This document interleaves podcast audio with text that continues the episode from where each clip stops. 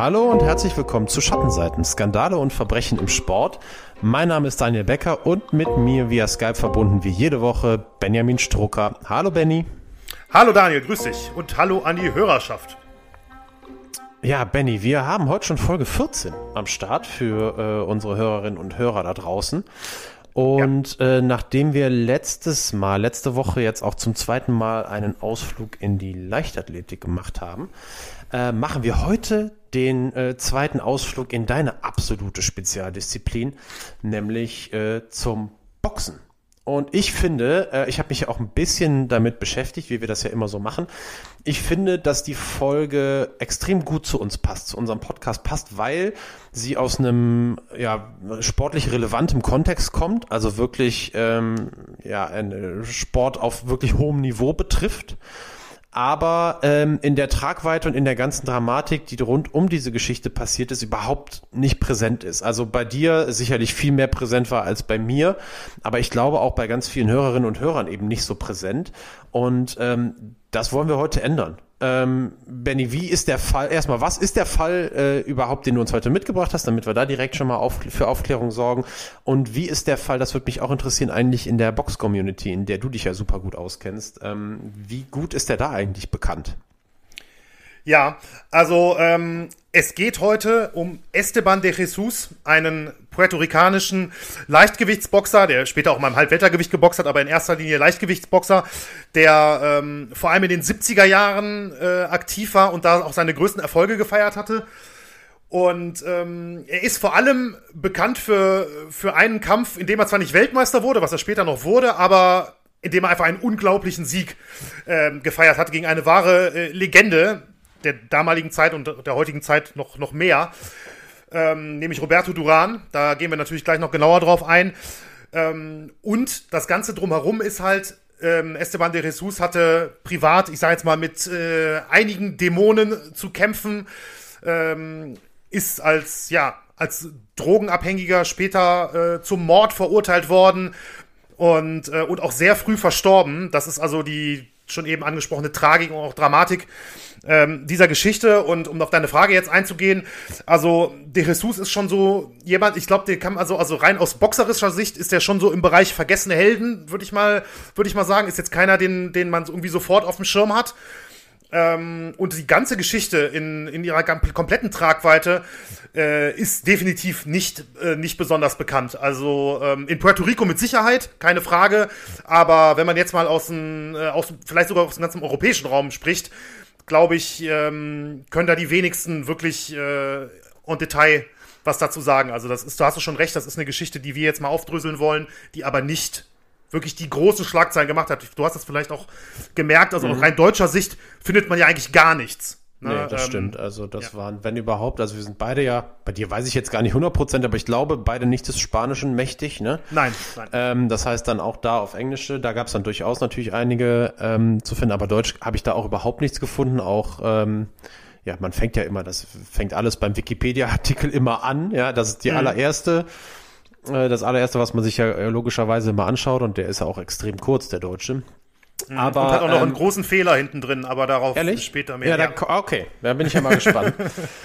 ähm, ja, was, äh, ich glaube ganz kurz noch, ähm, bevor du loslegst, weil ich glaube, dass, das fällt mir gerade ein, das könnte noch interessant sein. Wir bewegen uns hier im Leichtgewicht und ich glaube, ganz, ganz viele Hörer können nicht die ganzen, im, Übrigen dann genauso wie ich, können nicht die ganzen ähm, Gewichtsklassen aufzählen. Ich will jetzt gar nicht, dass du das machst. Ich weiß, dass du das äh, nachts um drei äh, bei fünf Promille kannst.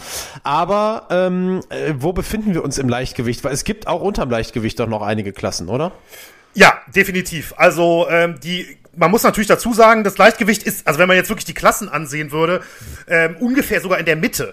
Aber das liegt daran, dass, äh, dass nach unten hin in den Gewichtsklassen die Abstände zwischen den einzelnen Klassen, also die Limit-Abstände in Kilo, immer kleiner werden.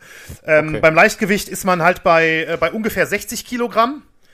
Ähm, und deswegen wie gesagt, es geht dann runter bis, äh, bis zum Strohgewicht. Das liegt dann, glaube ich, bei ungefähr äh, 47, wenn ich jetzt äh, ungefähr recht habe. 105 amerikanische Pfund, das kann ich besser.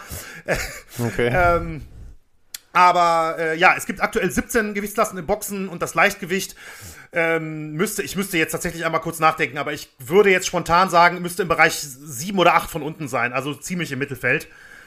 Und ähm, natürlich eine Gewichtsklasse, die jetzt in Deutschland nicht so eine große Historie hat, Mhm. Ne, ähm, am, am ehesten noch durch René Weller, den vielleicht der ein oder andere der schöne René. Der schöne René, genau. Ja, äh, den kenne ich. Ein großer äh, Freund des Boulevards, auch in seiner äh, erfolgreichen Zeit in den, in den 80er Jahren. Aber international muss man natürlich sehen, das Leichtgewicht ist eine der ältesten Gewichtsklassen. Es gehört zu den Original Eight, also als es nur acht gab ähm, vor rund 100 Jahren war das Leichtgewicht schon dabei und es ist auch einfach eine der legendärsten, legendärsten Gewichtsklassen mit Abstand, ja. Ja, dann bin ich äh, ja sehr gespannt, wie sich das Ganze dann nachher aufdröselt. Und wir haben ja schon mal drüber gesprochen, Benny, äh, wenn jeweils der andere von uns dran ist mit, dem, äh, mit dem Thema, dann lehnt sich der andere immer ein bisschen zurück und hört gespannt zu und notiert sich ein paar Fragen für den Diskussionsteil. Beim letzten Mal habe ich gesagt, ich bin ein bisschen in Rotweinstimmung und jetzt haben wir auch tatsächlich die Zeit, Benny. Ich habe mir ja einen gegönnt. also würde ich gut. sagen, leg einfach mal los. Und äh, ich bin mega gespannt, was das Thema bringt, ähm, in dem Wissen, äh, ja, dass es durchaus äh, ja wirklich auch, auch tragische Züge nachher hat. Aber ähm, dann nimm uns doch einfach mal mit zurück in die Reise in die 70er Jahre, auf jeden Fall schon mal. Genau, genau. Beziehungsweise jetzt für den Beginn, äh, danke für die Überleitung, gehen wir noch etwas weiter zurück, ähm, nämlich biografisch erstmal zum 2. August 1951, dem Geburtstag von Esteban de Jesus, der in Carolina im Nordosten Puerto Ricos geboren wurde. Ähm, ja, über seine Kindheit und Jugend ist tatsächlich nicht viel bekannt. Ich habe mir äh, sehr, sehr viel Mühe bei der Recherche gegeben. Ähm, habe herausfinden können, dass sein Vater Zimmermann war und ähm, Esteban ihm als Kind bereits äh, bei der Arbeit half. Aber ähm, die ersten wirklich detaillierteren Berichte kriegt man dann, dann tatsächlich, äh, tatsächlich zu seinen Anfängen als Boxer. Denn ähm, er kam dann als Teenager zu Gregorio Benitez Senior. Das ist auch ein Mann, der öfters nochmal vorkommen wird. Das ist ein äh, Kfz-Mechaniker gewesen in Puerto Rico, der bei sich zu Hause ein Gym eingerichtet hatte, um seine vier, vier Söhne zu Boxern zu trainieren. Ähm, natürlich in erster Linie äh, um sie von der Straße wegzuhalten, von Drogen, von Gangs und so weiter. Das ist ja häufig ein, ein Motiv, aber er wollte sie auch erfolgreich trainieren, dass vielleicht später mal ähm, der Familienunterhalt durch die boxenden Söhne ähm, gestemmt werden kann. Allerdings hatte Benitez Senior keinerlei Erfahrung äh, als Trainer, aber überzeugte Estebans Eltern, also Esteban de Jesus Eltern, mit seiner autoritären Art und dem Versprechen, die Kinder halt so zu beschäftigen, dass sie halt keinen Mist anstellen.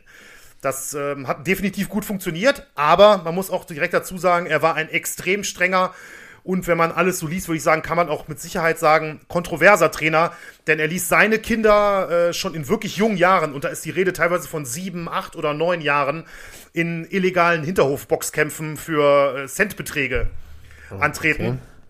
Okay. Und ähm, naja, ich sag mal, die sind nicht umsonst illegal. Der Vater selber noch, also das ist schon, das hat dann schon, denke ich mal, krankhafte Züge, was, äh, was den Erfolgswunsch angeht. Ähm, ein ganz kurzer äh, Mini-Exkurs allerdings noch, weil vielleicht der ein oder andere äh, Zuhörer, der doch tiefer im Boxen drin ist, bei Benitez und Puerto Rico gleich aufhorcht. Ja, äh, Gregorio Benitez Senior ist der Vater von Wilfried Benitez. Ähm, das war sein jüngster Sohn, der später im Alter von 17 Jahren der jüngste Boxweltmeister aller Zeiten werden sollte. Ein Rekord, den er noch bis heute hält, obwohl es ja heute viel mehr äh, Gürtel und Verbände Weltverbände gibt, die anerkannt sind, als zur damaligen Zeit. Also das ist vielleicht ein Rekord für die Ewigkeit, man, man muss mal sehen. Als alter, äh, ganz kurzer Einwurf, als alter Schattenseitenhörer, dein, mhm. ähm, nee, Quatsch, Schattenseiten ist unser Podcast. Ich meine, als alter, als alter Nachschlaghörer, dein anderer Boxka äh, Podcast, na, äh, Nachschlag der Boxcast, so heißt es richtig, weiß ich, Benny, dass du ja, äh, was die äh, was die Anzahl der Gürtel im Boxen angeht, ähm, dich ja mal ganz schnell in Rage reden kannst. Deswegen hoffe ich, ich habe an der richtigen Stelle jetzt unterbrochen, dass, dass wir weiter in der Geschichte von Esteban de Jesus weitermachen äh, können. Ja. Äh, aber doch, vielleicht kannst du ganz kurz erklären, also diese Anzahl der, der Titel äh, oder der, der Gürtel, ähm, die extrem in die Höhe gegangen ist. Ähm, warum ist das überhaupt so? Ja, das ist äh, also grundsätzlich ist halt, äh, hat es in der Vergangenheit über die Jahrzehnte immer mal wieder Streitereien in Weltverbänden gegeben, ähm, die dazu geführt haben, dass dann irgendwann die eine Hälfte gesagt hat, dann gründen wir halt unseren eigenen Weltverband. Ähm, so sind dann ursprünglich WBA und WBC getrennt worden. WBA war vorher der Hauptverband, dann ist World Boxing Council dazugekommen. Ähm, da gab es dann schon mal den, plötzlich gab es zwei Weltmeister. Das war natürlich für die Zeit äh, total kurios, keine Frage. Und ähm, später haben dann immer mehr Leute gesagt, okay, wir probieren auch mal unsere eigenen Verbände zu gründen, weil die auch gemerkt haben, denke ich mal, das ist kein schlechtes Geschäft. Denn jeder Boxer, der um den Titel boxen will, muss einen gewissen Prozentsatz von seiner Börse als Sanktionsgebühr abdrücken an den, an den Verband. Und das ist natürlich kein schlechtes äh, ja, Modell, ne, um, mhm. um das Konto zu füllen. Und dann kam äh, in den 80er Jahren aus den USA äh, die International Boxing Federation dazu, die IBF. Ähm, zur gleichen Zeit wurde die WBO gegründet, die vor allem in den äh, 90er Jahren, viele werden es vielleicht auch wissen, äh, vor allem in Europa eine Bedeutung hatte, auch wenn sie international nicht so anerkannt war, aber viele Weltmeister auch aus Deutschland haben da ihre ersten Titel gewonnen. Und so seit, seit 2005 werden die alle vier als mehr oder weniger gleichwertig, aber auf jeden Fall als weltweit anerkannte Weltverbände angesehen. Das führt allerdings halt auch dazu, dass es in manchen Gewichtsklassen vier Weltmeister gibt. Mhm. Und ähm, ich werde jetzt nicht noch das Fass aufmachen mit regulären und Superweltmeistern und was da der, die Verbände sich untereinander noch im eigenen Verband äh, überlegt haben. Aber da, wenn man das wirklich aufdröselt, landest du theoretisch dann bei sieben Titelträgern manchmal oder so in einer Gewichtsklasse, was mich einfach, ja, wie du schon sagst, in Rage geraten lässt. Und ja. Na ja, gut, aber trotzdem ist das, ja mal, ist das ja mal in, äh, interessant und spannend zu wissen, wie sich das so entwickelt hat. Und äh, ja, zeigt aber ja dann doch, dass es erstaunlich ist, dass es noch immer keinen jüngeren als den 17-jährigen äh, Benitez gegeben hat. Das ist richtig, ja. Denn äh, theoretisch müsste man natürlich sagen, jetzt gibt es mehr Gürtel. Es ist in Anführungszeichen einfacher, ähm, einen Weltmeistertitel zu holen. Sollte theoretisch dann, ne? Äh, umso beeindruckender ist natürlich dann, wie du schon sagst, dass Benitez diesen Rekord heute noch hält. Ja. Aber wir kommen zurück ähm, zu Esteban de Jesus, denn ähm, der kam mit 15 als etwas älterer Junge dazu in die ganze äh, Benitez-Clique ein schüchterner, ruhiger Junge, so wird er, so wird er häufig beschrieben, äh, der sich dem System, dem harten System von Benitez Senior problemlos unterordnete. Und das Training war sehr hart. Also es ging, ging jeden Morgen um 4 Uhr morgens mit den ersten Läufen los. Und äh, die Benitez-Schüler mussten regelmäßig auch zum Sparring mit älteren und größeren Kindern äh, in den Ring, um, Zitat, abgehärtet zu werden. Äh, dazu waren Mädchen absolut verboten, absolutes Tabu ähm, für, die, für die Teenager der Trainer wollte keine Ablenkung für seine Boxer und glaubte auch, dass auch eine O-Ton, dass äh, eine Freundin sie schwach mache. Äh, ich weiß nicht, ob du da äh, zufällig Rocky 1 im, äh, im Hinterkopf hast, aber da ich rufe ja jetzt aber nicht Adrian, okay. Also. Nein, nein, aber da gibt's ja auch äh, ein Zitat vom Trainer Mickey, der ja auch sagt, dass äh, diverse äh, Aktivitäten vor Kämpfen äh, negative Einflüsse haben. So drücke ich das jetzt mal aus. Ähm, ja, und Benitez Senior ließ die, ließ die Gruppe so hart trainieren, dass im Prinzip nur noch Zeit für Essen und Schlafen war. So wird es, so wird es beschrieben. Ähm, dennoch schaffte es De Jesus in seiner Jugend schon erste Erfahrungen mit, mit Marihuana zu sammeln, also schon in relativ jungem Alter. Ähm, wurde aber dann wenige Tage vor seinem 18. Geburtstag am 19. Juli 1969 Profiboxer. Und ähm, er war sehr talentiert, das hat man, hat man von Anfang an gesehen, bei, bei den Amateuren in Puerto Rico hat er schon gute Leistung gezeigt und als Profi ist er richtig durchgestartet. In den ersten 15 Monaten seiner Karriere sammelte er 16 Siege in 16 Kämpfen, darunter äh, 13 K.O.-Siege, ausschließlich in Puerto Rico damals noch, musste dann aber 1971, äh, im Februar 71, einen ersten Rückschlag hinnehmen. Da verlor er seinen ersten Kampf als Profi auswärts in Venezuela gegen den späteren Federgewichtsweltmeister Antonio Gomez. Also wahrlich keine Schande gegen den wirklichen Topmann. Aber ähm, De Jesus, immer noch sehr jung natürlich als Boxer, kam stark zurück, häufte mehrere Siege an, wurde puerto-ricanischer Meister und gab auch bereits sein, sein Debüt in den USA. Und dann, relativ früh in seiner Karriere, wie gesagt, nur drei Jahre ungefähr ähm, nach seinem Debüt, kam dann der 17. November 1972. Das ist ähm, der vorhin schon angesprochene Tag zu dem Kampf gegen Roberto Duran. Und ähm, De Jesus traf im New Yorker Madison Square Garden vor über 9000 Zuschauern auf die damalige absolute Nummer 1 im Weltgewicht, äh, im Weltgewicht, im Leichtgewicht, den Weltmeister und Volkshelden Panamas, Roberto Duran. Und ähm, um das erstmal kurz ein bisschen zu betonen, ein kleiner Mini-Exkurs zu, zu Duran. Der ähm, mhm. Schattenseitenhörer, der gemeine Schattenseitenhörer hat den Namen vielleicht schon mal gehört, denn in Folge 4, als wir Louis Resto gegen Billy Collins als Thema hatten, war ja Duran der Hauptkampf des, des Abends damals. Und äh, das war ja 1983. Hier sind wir elf Jahre zuvor. Und auch da ist. Aber an selber Duran, Stelle wieder, oder? Wieder genau, im Madison wieder, Square Garden, im, ne? wieder im Madison Square Garden, genau.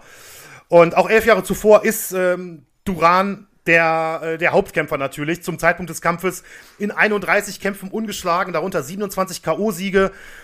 Ähm, er, er, ist im Leichtgewicht, gilt er also, also aus heutiger Sicht, ist er für viele, für die allermeisten der beste Leichtgewichtsboxer aller Zeiten. Und ähm, wirklich, also, das ist jetzt aus meiner persönlichen Sicht vielleicht noch ein bisschen mit der rosaroten Brille gesehen, aber das ist schon, das geht schon für mich fast über den Begriff Legende hinaus. Also mir fällt da gar nichts ein, um Roberto Duran zu beschreiben. Und ähm, ja, De Jesus traf eben als ziemlicher Nobody, der war nämlich weitestgehend unbekannt in den USA, ähm, eben vor über 9000 Zuschauern auf diesen Roberto Duran, den Volkshelden Panamas, der allerdings in den USA mittlerweile auch Hallen füllen konnte.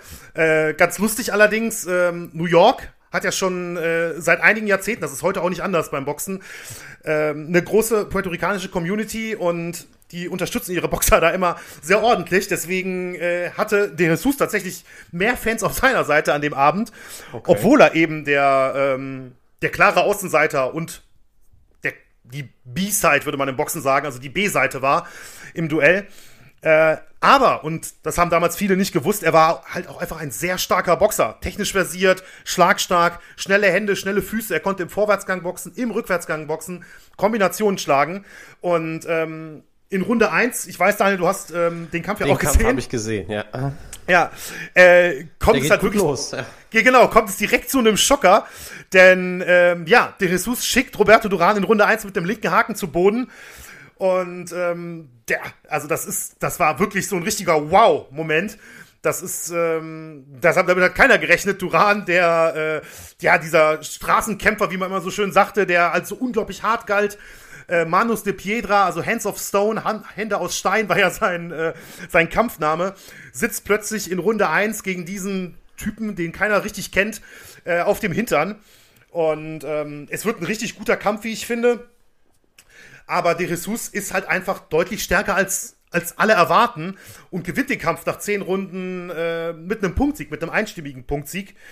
Wurde allerdings, und das ist wichtig zu betonen, auch wenn Duran der Champion war, De Jesus wurde nicht zum neuen Weltmeister, weil der Titel einfach nicht auf dem Spiel stand in dem Kampf. Das äh, vielleicht noch kurz.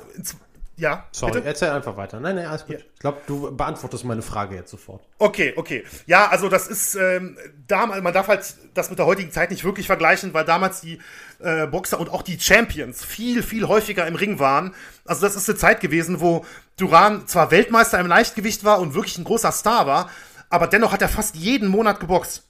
Und da waren einfach halt auch häufig Gegner dabei, wo eigentlich relativ klar war, so, die kloppt er jetzt einfach weg. Ne, das ist überhaupt gar keine große Herausforderung für ihn. Die waren in den Ranglisten gar nicht so weit oben, dass sie überhaupt über den Titel hätten boxen dürfen. Aber ähm, die Boxer waren einfach so aktiv zu der damaligen Zeit oder viele. Und Duran war so ein Typ und dieser Kampf gegen De Jesus war halt auch so einer von der Sorte. De Jesus war nicht irgendwo in der Top 10 oder sowas zu dem damaligen Zeitpunkt vor dem Kampf. Nach dem Kampf natürlich schon. Aber vor dem Kampf ähm, hatte der gar nicht die, die, ähm, die Voraussetzungen gehabt, um überhaupt um den Titel zu boxen. Deswegen, umso größer muss man natürlich sagen, ist im Nachhinein dieser Sieg einzuordnen. Ne? Und ähm, ja, er wurde damit mit diesem Erfolg quasi über Nacht zum Superstar in Puerto Rico. Er war äh, mit einem Schlag plötzlich ein großer Name im Boxen, war plötzlich die, der Nummer 1 Herausforderer in den, in den Ranglisten von Duran. Und ähm, um das nochmal ein bisschen zu betonen, es war Roberto Durans einzige Niederlage in den 1970er Jahren. Also Später ist er äh, 1980 ist er ins Weltergewicht aufgestiegen, aber im Leichtgewicht hat er nur einen einzigen Kampf in seiner Karriere verloren. Das war dieser Kampf gegen De Jesus und es war seine erste Niederlage in den äh, seine einzige Niederlage in den ersten 73 Kämpfen. Das ist ja eine unglaubliche Zahl. Ja. Ne? Überhaupt so viele Kämpfe auf dem Kampfrekord zu haben und dann keine Niederlage, das ist schon der Also bis zu dem Zeitpunkt, ja, ja, ja absolut, absolut.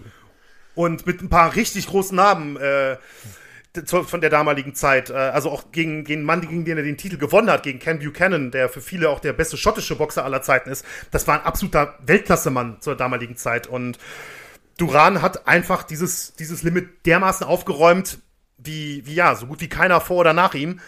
Und deswegen ist er, wie vorhin schon angesprochen, für viele der beste Leichtgewichtsboxer aller Zeiten. Und selbst in Listen, die sich wirklich mit dem besten Boxer aller Zeiten auseinandersetzen, die sagen, wir küren jetzt den besten Boxer aller Zeiten. Ist er in den muss Top man, 10, oder? Da ist er, in, da ist er sogar sehr häufig in den Top 5. Mhm. Tatsächlich. Also Floyd Mayweather zum Beispiel, der ist ja sicherlich jemand, den viele schon mal gehört haben, ja, auch wenn sie mit bestimmt. Boxen nichts zu tun haben. Der führt, ähm, natürlich ist, führt er sich selber auf eins, aber ja, ähm, er führt Duran in seinem persönlichen Ranking auf Platz drei zum Beispiel. Ne? Okay. Vor Leuten wie äh, Muhammad Ali oder Sugar Ray Leonard oder so, die normalerweise auch immer. Also es beantwortet auch so ein bisschen eine Frage, die ich mir notiert habe, Benny, schon, schon vorab.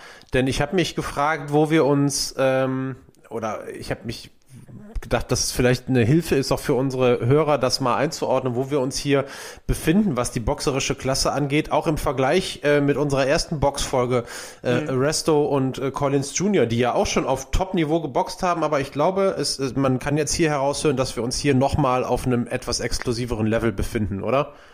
Absolut, absolut. Also hier, wenn es um Duran geht, in seiner Prime, wie man so schön sagt, im Boxen, also in den 70er und auch äh, über weite Strecken der 80er Jahre noch, dann sind wir ähm, in der absoluten Weltelite. Ja, aber dann doch eben auch bei De, De Jesus, oder? Ich meine, er, er der, schlägt ja, ihn immerhin, sich, ne?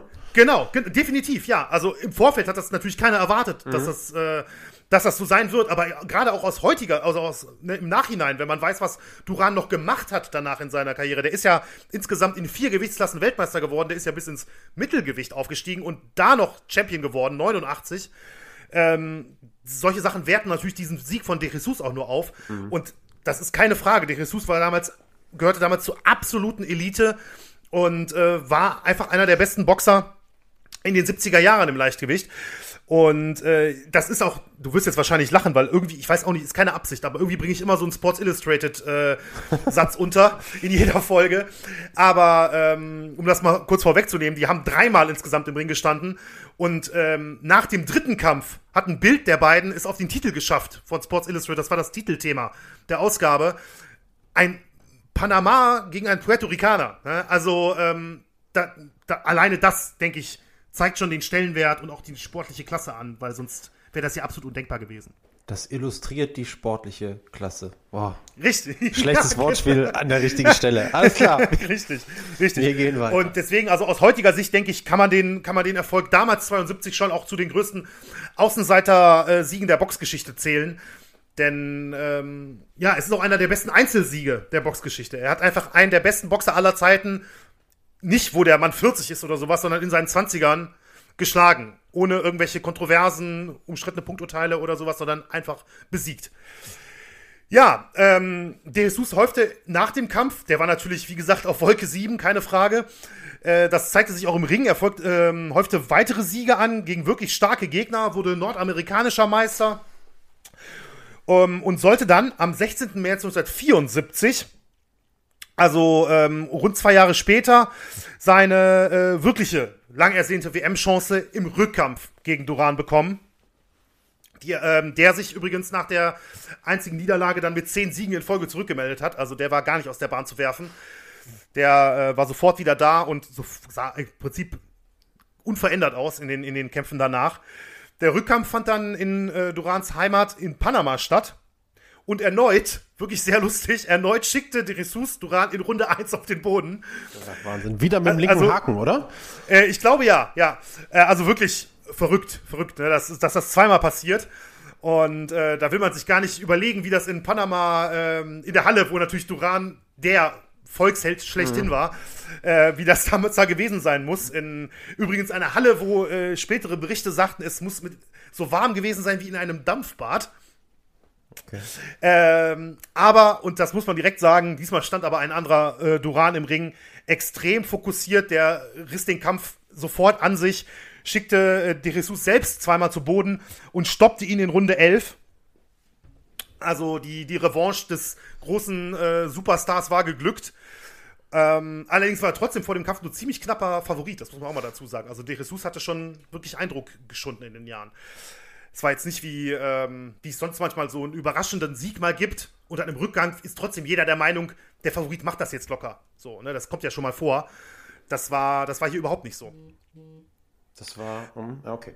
Ich dachte gerade, war das so Joshua gegen Ruiz Jr. oder so, so ein bisschen, aber. Ja, doch, also da war zumindest Joshua definitiv auch wieder klarerer Favorit, ja. als äh, jetzt Duran in dem Fall war. Und da hatte sich der Ressus also den Stellenwert äh, erarbeitet, das eben nicht zu sein, der Außenseiter im zweiten Kampf oder der klare Außenseiter. Ja. Der, nicht, genau, nicht der klare Außenseiter zu sein, richtig, absolut. Ja, ähm, dann folgte eine weitere WM-Chance für De Jesus, die nach hinten losging. Da ist er ein Gewichtsklasse höher gegangen, ins Halbweltergewicht, gegen Antonio Cervantes.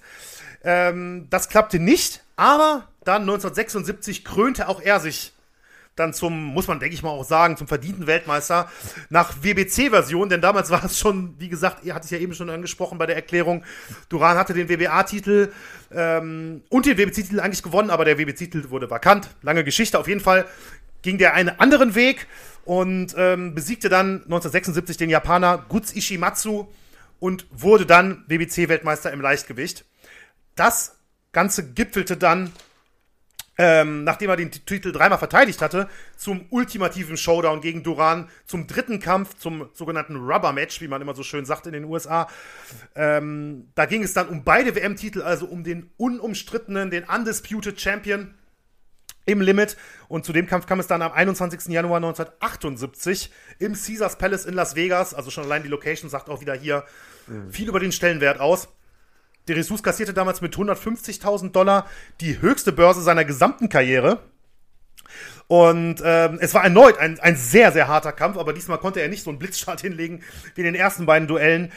Denn äh, über die ganze Zeit hinweg war es eine wirklich eine harte Schlacht, kann man nicht anders sagen, aber Duran war einfach in vielen Belangen immer das bisschen besser, auch wenn viele Runden eng waren. Und ähm, in der zwölften wurde De Jesus dann von einer harten, kurzen Rechten getroffen, die ihn zu Boden schickte und dann wirklich ein äh, sehr, sehr hartes Finish einleitete, wo er in den Seilen hing und ähm, ja, man muss so sagen, Prügel bezog, bis er dann nochmal runterging und von Ringrichter Buddy Basilico, wie ich finde auch ein, äh, ein Name, der durchaus mal genannt werden darf bei diesem Namen, äh, bis der dann den Kampf abbrach.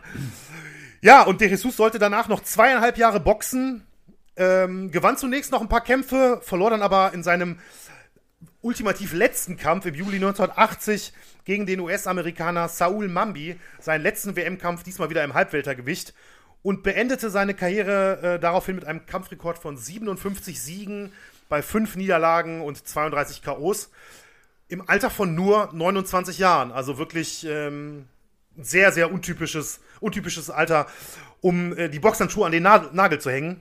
Die Gründe dafür, und da kommen wir jetzt ähm, zum Thema was eigentlich dann mehr jetzt zu Schattenseiten äh, unserem Podcast passt. Mhm. Ja, die Gründe dafür lagen aber äh, wohl in erster Linie außerhalb des Rings, denn De Jesus hatte schon fast seine ganze Karriere mit eigenen Dämonen zu kämpfen, so kann man das glaube ich sagen.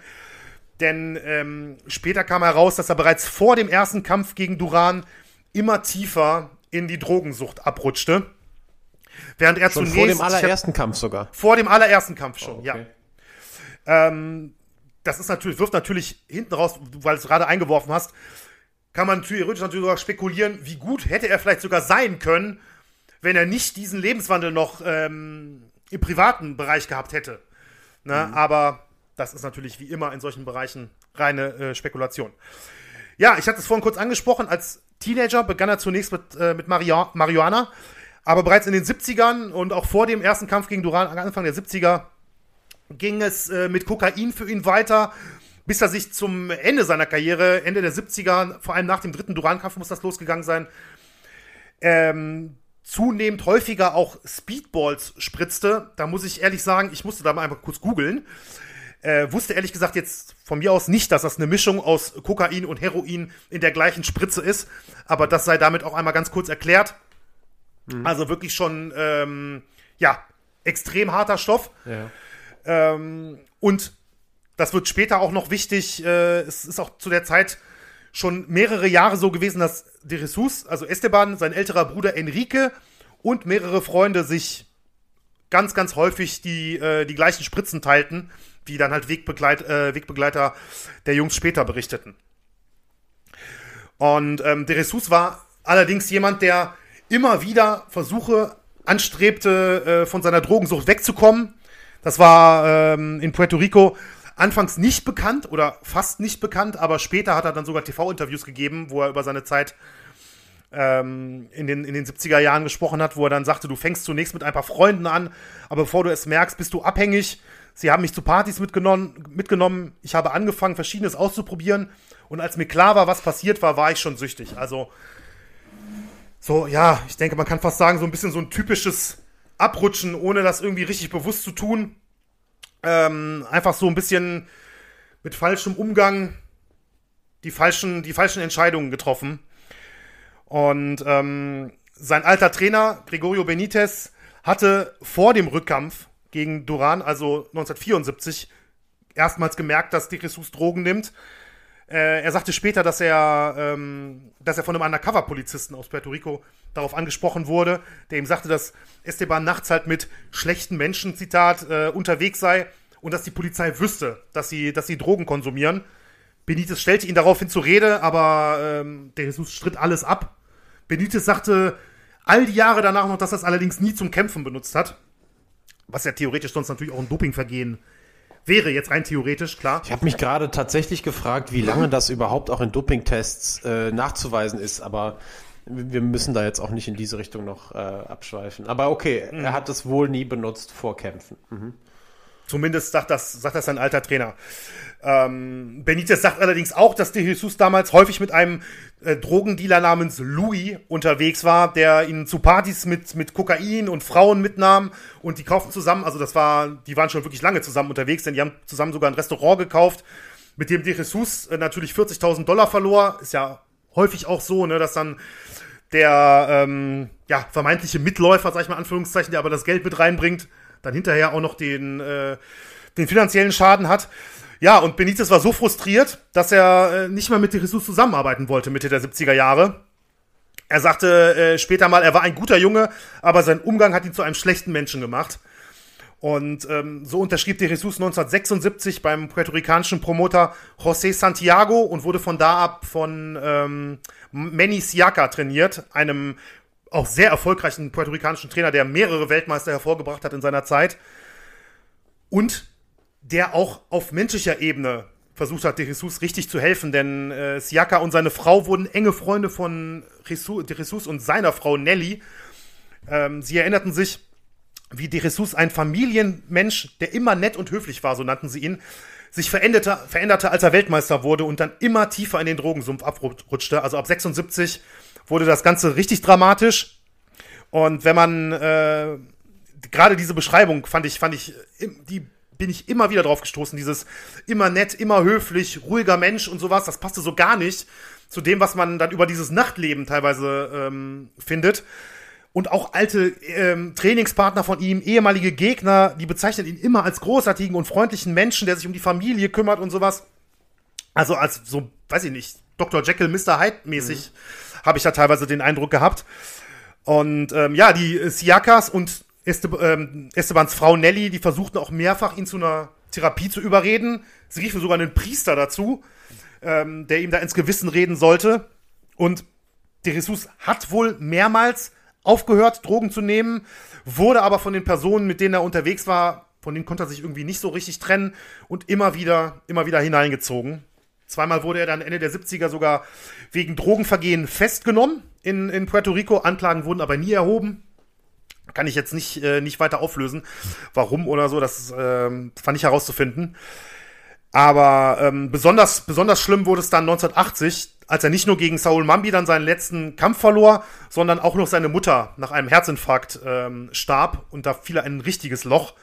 äh, soll Depressionen bekommen haben und sogar Benitez, der sich ja einige Jahre zuvor dann von ihm getrennt hatte, versuchte nun wieder ihm zu helfen. Er wollte ihn wieder zum Weltmeister machen, äh, vereinbarte einen Kampf äh, für ihn mit einer Börse von 15.000 Dollar. Äh, zu dem De, De Jesus dann aber einfach nicht erschien. Also am Kampfabend war er einfach nicht aufzufinden. Und ähm, Benitez sagte damals wohl zu ihm, das ist so übermittelt, dass er damals zu De Jesus sagte, ähm, damals sagte ich ihm, dass entweder die Menschen, mit denen er unterwegs ist, ihn töten würden oder er jemand anderes töten werde. Das soll er ihm 1980 äh, gesagt haben. So ungefähr im Sommer muss das gewesen sein. Und ja, nur vier Monate nach dieser, nach dieser Ansprache wurde dann tatsächlich Benites Prophezeiung wahr.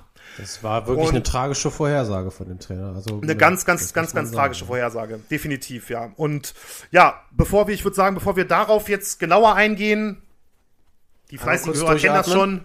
Genau. Einmal kurz durchatmen mit äh, ja, dem Track Sunday von unserem lieben Kollegen Mick. Und ähm, dann geht es gleich weiter mit, mit Esteban de Jesus. Alles klar, bis gleich.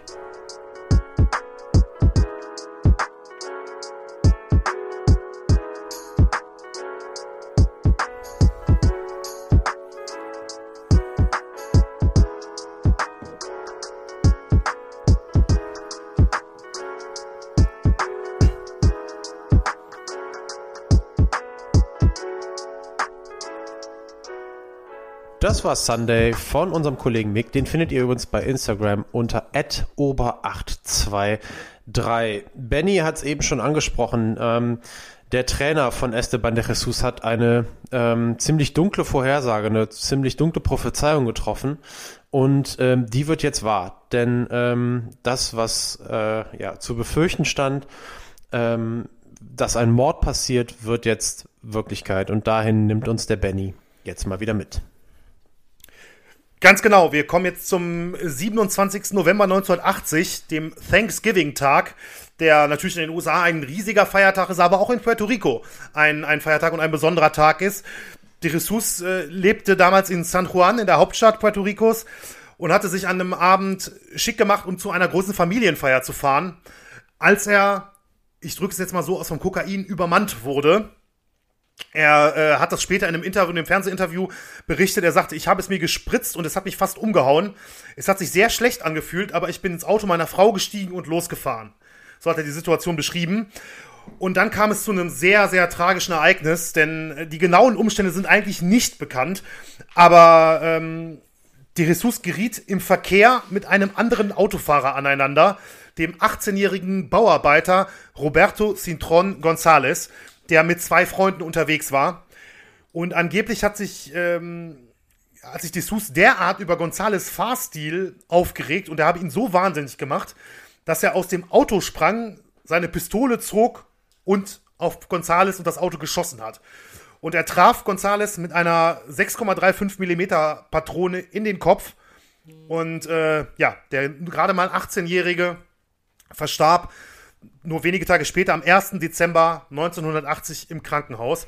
Und da füge ich mal ganz kurz ein, also bei Wikipedia im deutschen Artikel ähm, ist zu lesen, dass es bei einer Streiterei um Drogen, ist glaube ich der, der genaue das, Wortlaut. Tatsächlich bin ich gerade echt überrascht, weil äh, ich bin da nicht weitergegangen in die Recherche ja. und äh, bin jetzt wirklich überrascht, was du da gerade erzählt hast. Ja, also ähm, das ist ansonsten in allen Bereichen, es gibt einen sehr langen Artikel von der New York Times, äh, ich habe auch Sachen aus Puerto Rico äh, tatsächlich gelesen. Also die Version, die ich gerade genannt habe, die übrigens auch die Version der englischen Wikipedia-Seite ist, ähm, scheint definitiv die richtige zu sein. Und ähm, da ist inhaltlich ein Fehler drin bei, beim deutschen Wikipedia-Artikel. Also wer da vielleicht irgendwie jetzt aus Interesse bei der Sendung mal, äh, nach der Sendung mal reinschauen will, was erfahren wird über ihn, im Hinterkopf behalten, dass das offensichtlich nicht der Wahrheit entspricht. Vielleicht kannst du aber ja den New York Times-Artikel in die Show Notes packen. Habe ich, ja. Richtig, okay, habe ich in meinen, äh, in, bei meiner Recherche schon direkt abgelegt. Ähm, ja, und De Jesus sagte im Nachhinein, dass er so stark unter Drogeneinfluss äh, stand, dass er nicht mal gewusst habe, dass er jemanden getötet hatte. Meine Frau sagte mir, dass ich jemanden umgebracht habe. Ich fühlte mich so schlecht wegen dem, was ich getan habe, sagte er in äh, immer noch dem gleichen Fernsehinterview. Und ähm, um das Ganze jetzt nochmal, bevor wir zu der, seiner Zeit im Gefängnis kommen, Also er war wirklich ein Sportidol in seiner Heimat, in seinem Heimatland. Auch zu der Zeit natürlich noch, wo er ja gerade kurz zuvor erst die Karriere beendet hatte, wenige Monate vorher. Und wurde dann plötzlich mit 30 Jahren wegen vorsätzlichen Mordes von Roberto Cintron González zu einer lebenslangen Haftstrafe verurteilt. Also wirklich der komplette Absturz im Endeffekt. Ähm, Im Gefängnis begann. Darf ich einmal äh, kurz was, was sagen, Benny, Bitte, weil das, das liegt mir gerade so ein bisschen auf dem Herzen. Äh, ja. Ich hatte diese, äh, die, jetzt wie gesagt, äh, diese Version da abgespeichert, dass es dabei bei irgendwelchen Drogengeschäften ähm, dann mhm. zu einem, äh, ja, zu diesem tragischen Ende dann da gekommen ist und habe mir dabei vielleicht beeinflusst von irgendwelchen Filmen, die ich geguckt habe oder was auch immer erklärt, äh, dass da halt irgendwie Waffen mit dabei waren und äh, dachte mir halt irgendwie, ja, okay, dann ist das, dann werden wir dann erfahren, wie genau das da passiert ist. Aber so ganz ehrlich und frage ich mich gerade, vielleicht ist das auch wieder eine naive Frage, aber warum hat der einfach im Verkehr, wenn das so war, wieso hat er eine Waffe mit dabei? Ähm, also das ist gerade für mich so dieses, ist das jetzt völlig normal, wenn du da äh, in, also weiß, also ich meine, wie, wie willst ja, du mir das weiß, beantworten? Aber ich, ich kann gerade genau, tatsächlich genau, etwas, ja. weil ich auch immer dachte, okay, der ist sicherlich auch in sehr vielen Teilen, das zeichnete sich jetzt die ganze Folge über ab, der ist in sehr vielen Teilen auch Opfer seiner Historie geworden und ähm, Opfer der Umstände, in denen er, er lebte. Äh, mhm was ganz sicherlich auch damit zu beigetragen hat, was dann jetzt Tragisches passiert ist. Und jetzt frage ich mich gerade so, ähm, weiß ich nicht, habe ich das Gefühl, als würde das vielleicht sogar ein bisschen anderes Bild äh, auf die ganze Sache werfen. Ähm, wie siehst du das? Ja, ich stimme dir da absolut ähm, zu, gar keine Frage. Also ich habe schon in gewisser Weise äh, auch bei der, bei der Recherche immer auch Mitleid irgendwie empfunden, weil ich ihn halt immer so, ja, für mich war halt immer so ein bisschen der, ähm, der sich dann halt mit Falschen eingelassen hat und dann hier und da mal falsche Entscheidungen getroffen hat und dann so in so einen Strudel geraten ist. So, äh, so war halt die ganze Zeit mein Eindruck. Aber ähm, auch wenn man jetzt das so das so hört, wie es abgelaufen sein soll damals auf der auf der Straße, das ist ja schon fast, weiß ich nicht, also den jetzt den Begriff nicht ähm, unbedingt benutzen, aber mir fällt gerade nichts Besseres ein. Das hat schon fast was von einem von einem Amoklauf, finde ich, weil ja, oder von der steigt Richtung oder sowas. Also ja, also gut, ich weiß, weiß man jetzt natürlich nicht. Es waren noch zwei andere im Auto, wie er da jetzt ähm, ne, genau zum Auto stand oder keine Ahnung was. Ähm, er ist auch wegen wegen versuchten Mordes an den anderen beiden angeklagt worden. Also es scheint okay. mhm.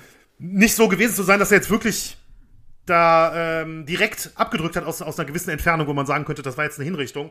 Aber es ist natürlich einfach, äh, ja, also der, der unglaublicher, un, ja, der, ein unglaublicher Wechsel einfach zu dem, was man vorher immer über ihn gehört hat und wie er sich wohl sonst auch verhalten hat. Das ist ja ähm, das komplette Gegenteil, eine 180-Grad-Drehung. Und das ist einfach extrem, extrem tragisch. Äh, natürlich vor allem für den, für den äh, 18-jährigen Roberto González, der sich vermutlich nicht wirklich hat was Schulden kommen lassen. Ja, der Jesus kommt, wie gesagt, ins Gefängnis, wird zu lebenslanger Haft äh, verurteilt in seiner Heimat beginnt dort übrigens Baseball zu spielen und äh, schafft es sogar in der puerto-ricanischen Gefängnisliga dreimal ins All-Star-Team. Das äh, fand ich ja ein bisschen überraschend. Okay. Aber vor allen Dingen kam er von den Drogen los und entdeckte 1984 die Religion und wurde im Gefängnis zum Pfarrer. Äh, er hielt in der äh, Gefängniskapelle tägliche Predigten für seine Mitinsassen. Aha. Aber du, dein Blick sagt mir, dass du, ja, dass nee, du eigentlich was sagen was möchtest. Also da hätte ich ja. auch mit gerechnet, ja. Ja, ja, er war von, also er war wohl von Reue fast zerfressen. Ne, also das war, das war, wie gesagt, ich weiß, dass das jetzt komisch klingt, aber meiner Meinung nach, nach allem, was ich erfahren habe, war der grundsätzlich eigentlich kein schlechter Mensch. Nee, das aber, glaub, nein, das, das glaube ich sofort. Also das ist, ne, aber, aber das ist ja trotzdem wieder eine furchtbare Taten Getan. Ja, aber das ist eine wahnsinnige Wandlung, dann trotzdem wieder im Gefängnis dann zum Pfarrer zu werden. Also das ist ja dann ja. wieder das ganz andere Ende der, äh, der Geschichte sozusagen. Also ja. Ja, du, mein Richtig. Blick hat dich irritiert, das tut mir leid, aber ich, ja, damit hatte ich nicht gerechnet, muss ich ganz ehrlich sagen. ja, und ähm, besonders äh, schlimm traf es ihn dann nochmal 1985, denn dann erfuhr er, dass sein älterer Bruder Enrique, der kam vorhin schon mal kurz vor, an AIDS gestorben war. Und da sie eben jahrelang Spritzen und Nadeln geteilt hatten, äh, ließ sich auch Esteban im Gefängnis testen und dann bekam er halt die Nachricht, auch er war HIV-positiv. Und ähm, er lebte die ersten Jahre im Gefängnis noch relativ normal damit, aber äh, die Symptome wurden über die Jahre immer stärker und schon im Herbst und Winter 1988 äh, ist übermittelt, dass er bei den Predigten im, im Gefängnis häufiger äh, Bibelabschnitte wiederholte, sich äh, Sachen vergaß, die er sagte, teilweise drei oder viermal das gleiche vorlas und extreme Stimmungsschwankungen hatte und er wog mittlerweile nur noch 52 Kilogramm, wo er ja vorher als Athlet 60, 63 gewogen hat. Und in der Folge darauf, in den, in den Monaten danach, wurde er wirklich richtig schwer krank. Und ähm, im März 1989 ist er immer noch vier Jahre von einer möglichen Bewährungsanhörung entfernt. Aber er wollte nicht im Gefängnis sterben und hat daher äh, schon zum zweiten Mal damals dann einen Antrag auf Strafmilderung gestellt, der dann von äh, am, am 30. März 1989 von äh, Gouverneur Rafael Hernandez Colon äh, zugestimmt wurde und einem Bewährungsausschuss äh, zugestimmt wurde. Die entschieden damals, dass de Jesus in äh, eine Drogenklinik umziehen durfte. Das war eine umfunktionierte Milchfabrik in Rio Piedras, das ist ein Stadtteil von, von San Juan in Puerto Rico. Und in dieser Drogenklinik ähm, durfte er dann behandelt werden. Allerdings, und das war auch wichtig, dem, dem Gouverneur auch wichtig, äh, das war keine Begnadigung oder sowas. De Jesus ist weiterhin ein verurteilter Mörder, aber wie zu lesen war, wäre es wohl deutlich teurer geworden, ihn in einem Gefängniskrankenhaus am Leben zu halten. Und das hat wohl auch mit in den Entscheidungsprozess reingespielt, dass er dann eben in diese Drogenklinik kam. Und äh, ja, er ist mittlerweile 37 Jahre alt, wiegt nur noch knapp über 40 Kilogramm und liegt jetzt in einem Raum mit noch 17 weiteren drogenabhängigen AIDS-Patienten in dieser Klinik. Also wahrlich, äh, wahrlich richtig, richtig übel. Und ähm, ein, ein Zimmergenosse von ihm, José Abreu, sagte, wenn man ihm in die Augen geschaut hat, dann sah man nur Traurigkeit. Der, der ihn damals in den, in den letzten Wochen kennengelernt hatte in der Klinik. Äh, ja, de Jesus wurde dennoch regelmäßig weiter von seiner Frau und seinen drei Kindern besucht. Selbst viele prominente Puerto Ricos statten dem einstigen Volkshelden Besuche ab. Aber es gab einen ganz besonderen Besuch, der, äh, der alle überraschte. Nämlich am 14. April 1989 stand sein alter Rivale Roberto Duran äh, bei ihm im Zimmer und am Bett, der damals, äh, also jetzt muss man sagen wieder, aber so gesehen halt immer noch amtierender Weltmeister war, damals im Mittelgewicht. Ähm, der besuchte ihn in Puerto Rico in dieser Klinik. Und ähm, ja, Duran hob de Jesus hoch, umarmte ihn wirklich innig und äh, wie einen alten Freund und gab ihm einen Kuss auf die Stirn. Und das ist insofern äh, sehr besonders, weil das damals natürlich eine Zeit war, in der noch sehr wenig über das HIV-Virus und, äh, und die AIDS-Erkrankung bekannt war und viele Menschen, äh, vor allem auch in Lateinamerika, Angst vor AIDS-Patienten hatten und Angst vor Kontakt mit AIDS-Patienten hatten, jeglicher Art. Und ähm, dann kam halt dieser Mann, der mit Jesus über 30 Runden im Ring äh, geteilt hat und die sich da durch die Hölle geschickt haben, wenn man so will, gegenseitig. Äh, der kam und teilte dann so einen Moment der Zuneigung.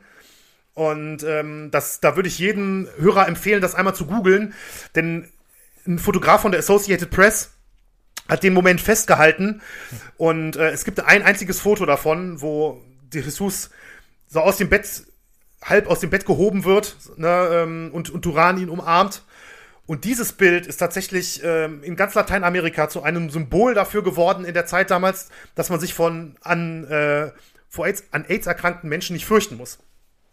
Das ist tatsächlich so.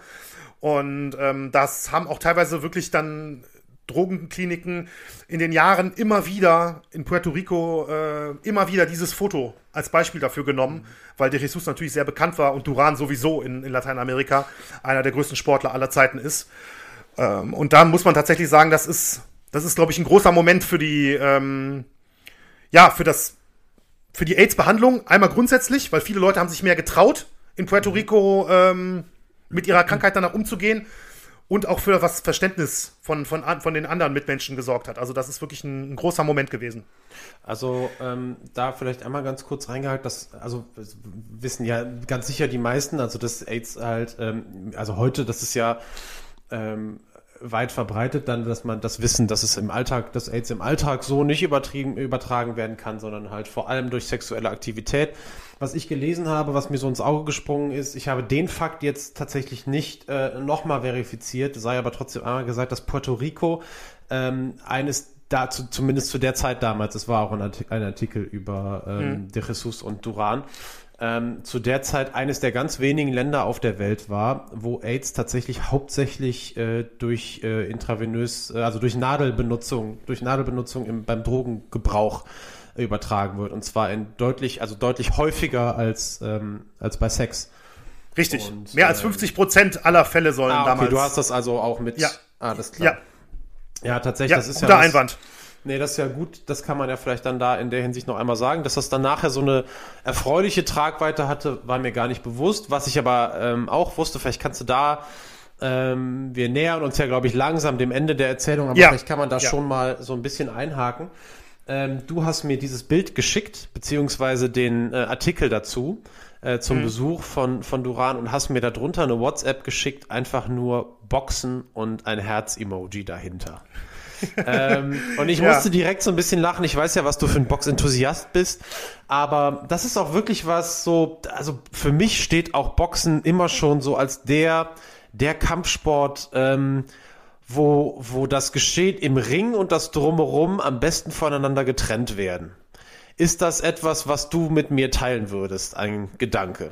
Also dieses, äh, man sieht das ja, dieser, diese verbissenen Kämpfe im Ring und die sehr häufig, es gibt auch unrühmliche Ausnahmen, ganz sicher könntest du ja. da eine ganze Menge von aufzählen, aber dieses danach sich Respekt zollen, sich auch in den Arm nehmen und äh, den Kampf im Ring dann auch gut sein lassen, auch noch vor einer Urteilsverkündung, ja. Also das sind ja auch dann mhm. Dinge, ist ja immer leicht, mhm. als Gewinner zum Verlierer zu gehen, aber auch wenn man noch nicht so genau weiß, wie ist es ausgegangen. Ähm, und das, ja, wenn ich das richtig verstanden habe, ist das etwas, was, was Boxen auch, oder dieser Moment zwischen De Jesus und Duran, äh, etwas, das das auf ganz besondere Art auch nochmal verdeutlicht, oder?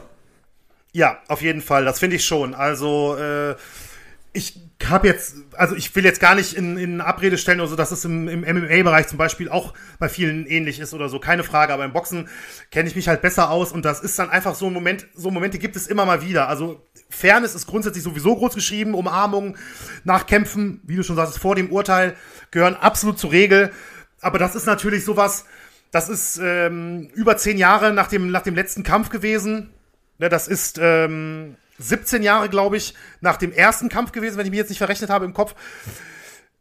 Die haben jetzt eigentlich keinen großen Kontakt zueinander gehabt oder sowas in den, in den Jahren. Ne? Und dann, dann kommt eben dieser Mann da ans, ans Krankenbett oder ans Sterbebett, muss man jetzt sogar schon sagen. Und ähm, ist da mit so einer Geste am Start. Ne? Und wenn ich noch ein Beispiel kurz bringen darf, das ist so eins meiner liebsten Beispiele zu dem, zu dem Thema. Ähm, Arturo Gatti gegen Mickey Ward. Das ist, ähm, die hatten Anfang der 2000er drei unglaubliche Kämpfe.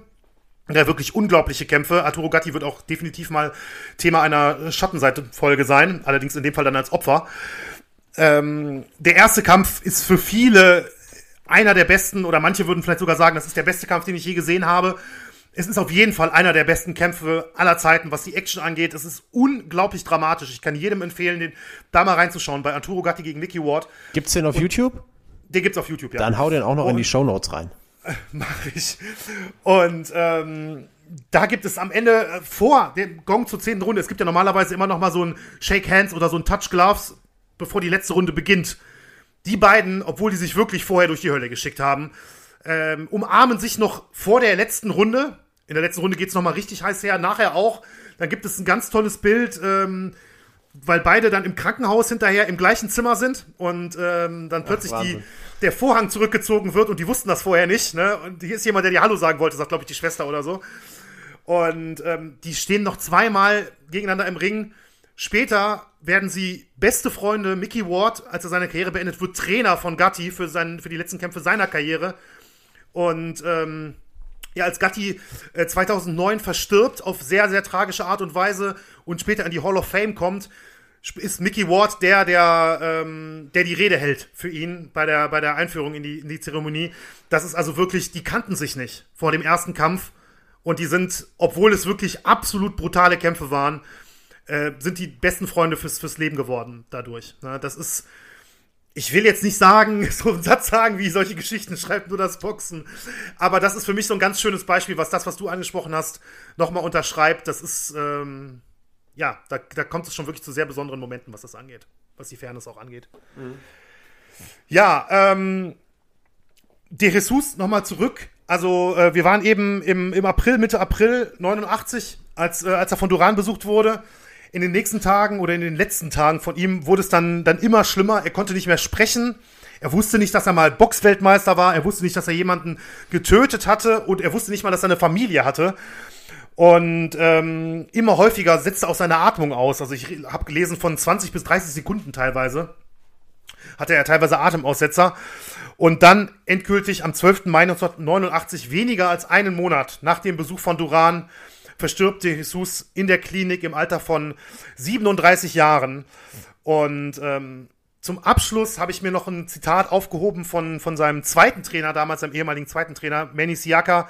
Der sagte später einmal über ihn, er war ein fantastischer Boxer und ein großartiger Mensch. Das einzige Problem waren die Drogen, sie haben sein Leben aufgefressen. Und ähm, das fand ich war ein ganz gutes Ende, weil das auch, denke ich mal, die Tragik der ganzen Geschichte nochmal ganz gut auf den Punkt bringt. Und da würde ich jetzt vielleicht auch mal, äh, ich habe dir ja schon gesagt, dass ich so ein bisschen, ja, immer so auch diesen Mitleidsgefühl nicht so richtig losgeworden bin. Weiß ich nicht, wie, wie ist jetzt so dein Eindruck, wo du jetzt einmal alles gehört hast und wo man natürlich nicht vergessen darf, der Mann hat einfach das Leben genommen von einem anderen Menschen. Das ist natürlich unverzeihlich, aber ja, ich weiß, ich finde die Geschichte unheimlich dramatisch und unheimlich tragisch. Ja, das ist sie ohne Frage. Ich glaube, ich sitze jetzt äh, hier ähnlich wieder, wie ganz viele ähm, unserer Zuhörer das auch tun werden, äh, nachdem sie das jetzt alles gehört haben. Und ähm, ja, sich mit dieser Frage jetzt auch beschäftigen, wie, wie ordnen wir jetzt Esteban de Jesus ein? Ich glaube, und das hast du ähm, ja perfekt auch eingeordnet, wie ich finde, ähm, dass diese dass dieser direkte Zusammenhang mit, mit dem über Jahr, Jahr, Jahrzehnte, nee, Jahrzehnte doch, ja fast Jahrzehnte, er ist ja sehr jung gestorben, aber trotzdem jahrzehntelang äh, Gebrauch von harten Drogen, äh, dass das natürlich in direktem Zusammenhang mit der ganzen, mit dem ganzen tragischen Ausgang, mit diesem tragischen Höhepunkt, mit dem Mord äh, an Roberto González dann oder darin mündet. Ähm, natürlich ist dann, und äh, was ja auch bei ihm besonders ist, und das ist auch was, wo ich gedacht habe, ah, das ist schon der Wahnsinn auch. Also ganz oft hört man ja auch gerade auch im Boxen, gerade wenn es um Lateinamerika auch geht und so, wenn, wenn diese Geschichten, diese, diese tragische Wendungen nehmen, dann hast du ganz oft den Fall, dass der, dass der familiäre Background auch überhaupt nicht stimmt. Äh, und das war bei ihm ja, glaube ich, anders. Ja, also wenn, wenn ich das richtig verstanden ja. habe, gab es ja da durchaus eine ganze Menge Leute, die ihm da versucht haben, Halt zu geben und ähm, die ihn versucht haben zu unterstützen, äh, mit Cold Turkey, äh, also den, den kalten Entzug dann äh, durchzubringen und ihn dabei ähm, halt ihm dabei zu helfen. Und trotzdem hat das Ganze nicht geklappt. Und dann enden wir aber dann, dann mit dieser tragischen Geschichte dann im Straßenverkehr und dieser, natürlich ist das dann alles, also wirklich eine Wahn, wenn, wenn Drogen Wahnvorstellungen und so weiter auslösen, dass das dann die Handlung ähm, dann da auch wirklich sein kann und dass aus dieser, aus dieser, ja, aus diesen Umständen heraus dann sowas Tragisches passiert und ein, ein junger Mann sein Leben verliert. Ähm, natürlich ist der direkte Zusammenhang da. Natürlich frage ich mich trotzdem, ähm, diese ganzen Geschichten, du musst ja erstmal eine Waffe haben, um jemanden Klar. auch umzubringen. Du musst die äh, in einer relativ gewöhnlichen Alltagssituation dann auch bei dir tragen. Ähm, ja, in den USA ist das natürlich jetzt auch wieder, wäre das jetzt was völlig Normales dann auch. Ich kann das gerade überhaupt nicht einschätzen. Ja, man ist da mhm. auch sehr viel Spekulation dabei. Ähm, natürlich ist aber völlig klar geworden, auch in meinen Augen, ähm, dass auch Esteban de Jesus äh, ein, ein, ein, selber eine extrem tragische Figur ist einfach. Und ähm, als die bleibt er auch hängen. Gleichzeitig aber sicherlich auch als großartiger Boxer. Also ich glaube, das muss ja. man, ähm, das ist, ist, ja dann auch, das ist ein anderes Kapitel seines Lebens, ein anderer Teil genau. des Lebens. Und ähm, äh, auch das kann ich auch nur sagen, die, wenn man sich die Kämpfe anschaut, das ist ja dann immer für mich auch so die Gelegenheit, auch wenn du eine Boxfolge raushaust oder wenn es auch mhm. mal ähm, bei Nachschlag so ein bisschen auch was Historisches gibt oder so oder auch was Aktuelles, ähm, dann immer mal wieder die Gelegenheit, und ich weiß, dass das einige unserer Hörer tatsächlich auch so machen, ähm, das finde ich auch cool, ähm, dann auch wirklich mal bei YouTube zu gucken und ein bisschen in alte Boxkämpfe so einzutauchen, ist hochspannend. Und gerade den ersten Kampf, ähm, der zwischen den beiden, äh, das ist jetzt der, den ich wirklich bewerten kann, das lohnt sich wirklich da auch reinzuschauen. Ähm, es ist wirklich ein guter Boxkampf. Damals haben wir ja ähm, Resto und Collins, Jun äh, Collins Jr. haben wir ja verlinkt. Das war ja jetzt aus boxerischer Sicht nicht, äh, Sicht nichts, wo wir sagen, das müsst ihr euch jetzt angucken. Da ging es ja wirklich darum, die ganze Zeit hatte man im Hinterkopf, okay, die Handschuhe sind manipuliert. Alles, was da passiert, da geht's nicht mit richtigen, mit rechten Dingen zu. Und hier sieht man einfach wirklich einen guten Boxkampf. So, und das ja. äh, ist schön, das macht Spaß und äh, das ist sicherlich auch eine Form, wie er in äh, Erinnerung bleiben wird. Sein selber sein tragisches Ende ja, ist natürlich, du hast es alles erzählt, Benny. Also diese, die Reue, die er dann ja offensichtlich gespürt hat, diese Wandlung, die er im, im Gefängnis dann mit der Ausbildung oder mit der, wie sagt man da überhaupt, mit der Ausbildung zum Pfarrer, ich weiß es gar nicht. Ja. Ähm, und äh, dann nachher wieder mit der letzten dramatischen Wendung, dass er sich durch seinen äh, Drogenmissbrauch dann auch die letztlich für ihn tödlich verlaufende Krankheit AIDS eingefangen hat. Ähm, und mit sie im Alter von 37 Jahren, das ist ja wahnsinnig jung, also ja. dann stirbt. Ja ähm, ist, äh, ist ja sehr tragisch. Und ich weiß deswegen auch gar nicht, ähm, da, da ich finde persönlich, da gibt's jetzt auch gar nicht mehr so wahnsinnig viel zu, also drüber zu diskutieren, im Endeffekt, wie wir das ja auch gerne mal machen. Ich weiß nicht, ähm, du kannst gerne einhaken, äh, wenn du das anders siehst. Aber ich habe ja immer auch, ähm, es kommt ja häufiger vor, dass wir mal tragische Fälle auch behandeln. Und ähm, ich habe dann doch manchmal auch den, den Gedanken dabei, äh, dass wir das A in aller Tragik auch darlegen, aber dass wir B auch unsere Hörerinnen und Hörer ähm, manchmal auch ähm, mit etwas Seichtem dann entlassen, mhm. ähm, um so ein bisschen dann auch wieder runterzufahren. Und an der Stelle habe ich mir mittendrin mal notiert, das ist eine Top 3, an der ich nicht teilnehmen kann ehrlich gesagt. Ja. Ich könnte dir zwar was sagen dazu, aber es wäre jetzt nicht ehrlich, das wirklich so äh, aufzustellen. Ich weiß aber, dass das bei dir so ist, denn du äh, zwischenzeitlich sind gefallen der Madison Square Garden und es ist auch Caesars Palace in Las Vegas gefallen und dann habe ich mir notiert, Benny, was wäre eigentlich deine Top 3 der Box-Locations weltweit? Vielleicht kannst du die aus dem Kopf heraus mal eben, äh, und ich glaube nicht, dass das für dich ein großes Problem ist, ehrlich gesagt. Deswegen traue ich mich das jetzt einfach auch mal so ähm, an dich einfach mal zu stellen, diese Aufgabe. Die Top 3 der Box-Locations weltweit, vielleicht mit einer kurzen Erklärung, ähm, warum und was für dich so eine Top-Box-Location ausmacht. Hättest du da Lust drauf, dass wir so unsere Hörer in den äh, Schattenseiten Feierabend entlassen? Das können wir, können wir gerne versuchen, ja, keine Frage. Ähm, ja, ich werde es versuchen, äh, aus, meinst du aktueller Sicht oder ähm, historisch? Nee, insgesamt? ich finde, äh, dadurch, dass wir halt auch so häufig historische Themen ähm, behandeln, äh, sollte mhm. die Historie damit einbezogen werden. Okay, okay, alles klar. Dann äh, wäre für mich Platz drei tatsächlich keine besonders große Historie, erst seit den äh, 19, 1990er Jahren. Aber da entscheide ich mich für das MGM Grand in Las Vegas. Okay. Für die MGM Grand Garden Arena, so heißt es ja eigentlich genauer, ähm, die ja in den 90ern wahrlich einen gigantischen Boxboom erlebte. Im Prinzip alle und fast alle ganz, ganz großen Kämpfe der letzten knapp 30 Jahre, 25 Jahre haben dort stattgefunden ich habe persönliche Beziehungen dazu, weil ich selbst schon zweimal bei Kämpfen dort vor Ort war. Und ähm, es hat einfach ein ganz besonderes, weiß ich nicht, man weiß halt einfach, was da alles schon passiert ist. Mhm. Und ich bin so, bin so jemand, für den ist das dann gleich richtiger Gänsehautmoment. Ne? Ich weiß, dass da, äh, ja, Tyson und Holyfield die, die Fäuste gekreuzt haben. Mayweather hat da über Jahre hinweg äh, äh, geboxt.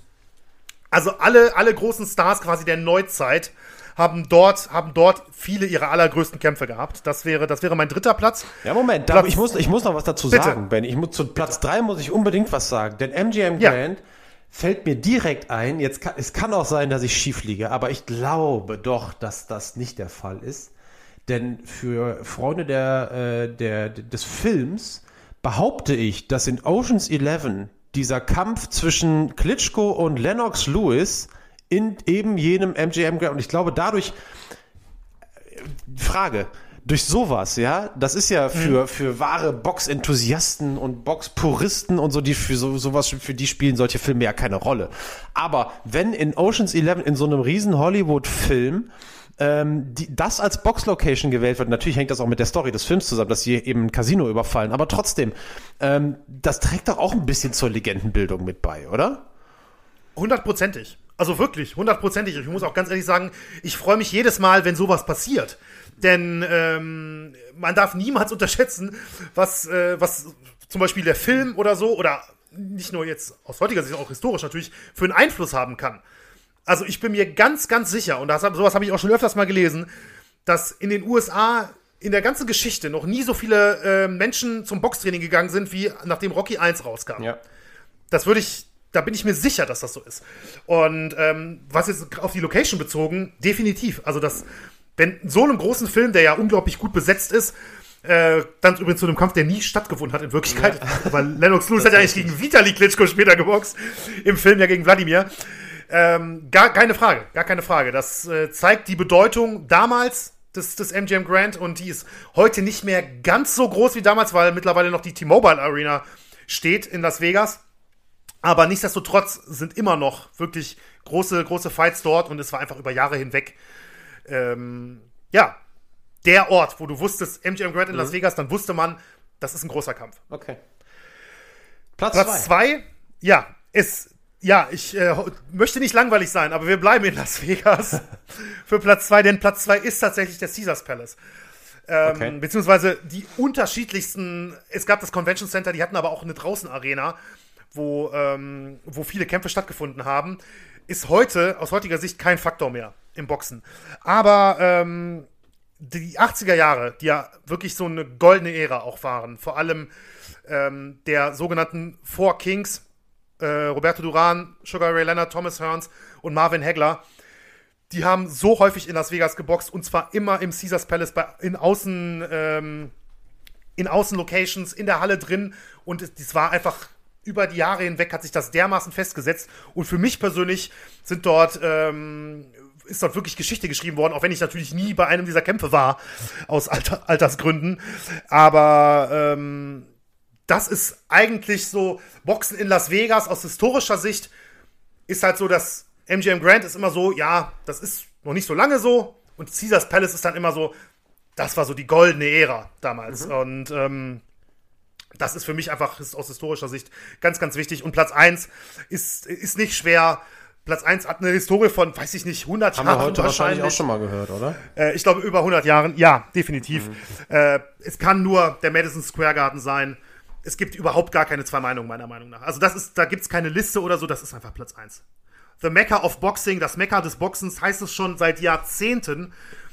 John L. Sullivan hat dort schon geboxt. Der erste Schwergewichtsweltmeister, seit man nach den Queensberry-Regeln, dem Regelwerk, das heute noch angewandt wird mit Handschuhen etc., boxt. Der hat schon im Madison Square Garden geboxt. Im alten natürlich damals noch, das ist ja mehrfach neu gebaut worden, hieß aber schon so. Und ähm, bis ja hin dann hinterher zu Wladimir Klitschko. Im Prinzip mag sein, dass da mal irgendeiner dabei war, der jetzt nicht war, aber über alle Generationen haben, haben Weltmeister im Schwergewicht dort geboxt. Der Kampf des Jahrhunderts, der auch wirklich so hieß, Joe Frazier gegen äh, Muhammad Ali, war im Madison Square Garden. Ähm, heute noch, also natürlich jetzt in der Corona-Zeit ist es ein bisschen was anderes, aber selbst vor einem Jahr oder vor zwei Jahren fanden noch große Kämpfe jährlich äh, regelmäßig im Madison Square Garden statt. Das ist also für mich überhaupt keine Frage egal wie groß Las Vegas in den vergangenen Jahrzehnten geworden ist, die Historie, die New York und der, ähm, und der Garden für, für den Boxsport insgesamt haben, ist, ist unfassbar. Na gut, da würde ich mal behaupten, da hast du jetzt ähm, eine Sports Illustrated List erstellt und damit schließt sich ja dann der Kreis. äh, nachdem, ähm, ich glaube, das war jetzt auch ähm, keine große Überraschung, dass die USA da so extrem dominieren. Ne? Jetzt gerade in ja. der Corona-Zeit gibt es doch, glaube ich, ähm, ihr nennt den ja immer wieder in, äh, in Großbritannien bei irgendeinem Promoter im Garten wird da geboxt, oder? Ich ja. kann mir leider die ja. Namen nicht so gut der merken. Der Match, Matchroom Square Garden, wie er der dann Matchroom im, Square Garden von, wie er dann so im Volksmund genannt wird, ja. Vor ein paar von Eddie Hearn. oder vor keinen von Eddie Hearn, das war der Name. Ja. Ähm, aber äh, ja, das war klar, dass da die USA dominiert. Benny, ich danke dir vielmals, ähm, dass du das Thema uns heute so nahe gebracht hast. Auch dann noch für die spontanen Top 3. Äh, richtig cool. Und ähm, dann beschließen wir das Ganze heute, oder? Hast du noch irgendwelche letzten Worte, die äh, du noch loswerden möchtest? Nee, das nicht, aber vielleicht, äh, ich habe ja letztes Mal äh, zum Schluss zumindest gesagt, es geht um Mord in der Folge. Vielleicht kannst du ja mit einem kleinen Cliffhanger unsere, oh, okay. unsere Hörer in die nächste Folge entlassen. Okay, oder der Cliffhanger ist, wir wissen, was es wird. Nein, ähm, es ist tatsächlich ähm, die, das Eine Thema, neue Sportart. Das es ist eine neue. Sportart und es ist auch das Thema, was mir so in Privatnachrichten ähm, am meisten, also das am häufigsten gewünschte Thema tatsächlich. Was, okay, ja, okay. Ähm, ja, das ist ein guter Etwas überraschend dann vielleicht sogar, was dann nächste Woche dabei rauskommt. Für mich auch überraschend. Aber mhm. ähm, das habe ich doch schon ein paar Mal jetzt äh, zugeschickt bekommen, dass man das doch gerne mal äh, machen würde. Machen wir auch. Und damit beschließen wir das Ganze, oder? Ja, machen wir. Alles klar. Ansonsten, äh, wie immer, der Aufruf, äh, erzählt uns mal, was ihr von uns haltet bei iTunes, folgt uns auf, den, äh, auf unseren sozialen Kanälen. Ähm, wenn ihr uns bei Spotify hört, abonniert uns und ansonsten bleibt uns auf jeden Fall treu, auch wenn ihr all das nicht macht und hört nächste Woche äh, uns wieder mit Folge 15 dann. Ich danke dir, Benny, und danke euch allen fürs Zuhören und bis bald. Vielen Dank fürs Zuhören. Bis nächste Woche.